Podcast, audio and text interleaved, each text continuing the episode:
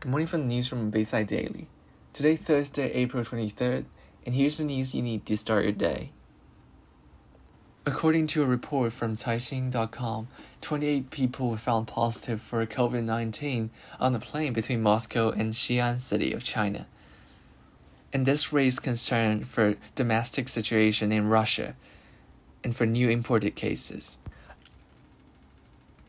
Huawei's first quarter revenues have rapidly slowed down due to less purchases in domestic market. But this is also due to the regulations in the American market.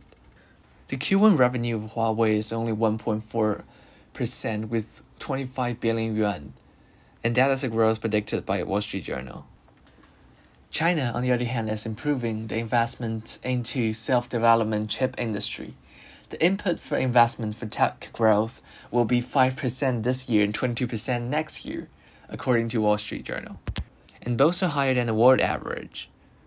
But the biggest concern for a Chinese chip company are somehow still the concerns for international trading and geopolitics. For other news in Asia, Japan is preparing to shift its company out of China, as one company called Iris Ohyama, a Japanese life essential brand, has shifting its factory out of China and the company has just received its first subsidy from the Japanese government, while we don't have any other information on where it's moving. But experts warn that it wouldn't be easy for most companies to move their factories out of China as well, according to the Japan Times. Also, China Mobile released its report for March. Amid the pandemic situation, its 5G customers are rapidly increasing by an average of half a million each day while its total customer numbers in 4G market have also increased 4.1 million this month. As we covered the KFC's plant-based chicken yesterday, Beyond Meat will start to supply the Starbucks store in China this week, starting from this Wednesday, selling a product of plant-based beef. Beyond Meat is a food company from LA, USA, and this is aiming at grabbing an opportunity of reboot in Chinese economic recovery, according to the Wall Street Journal. Here are some tech news from the market from ifanr.com.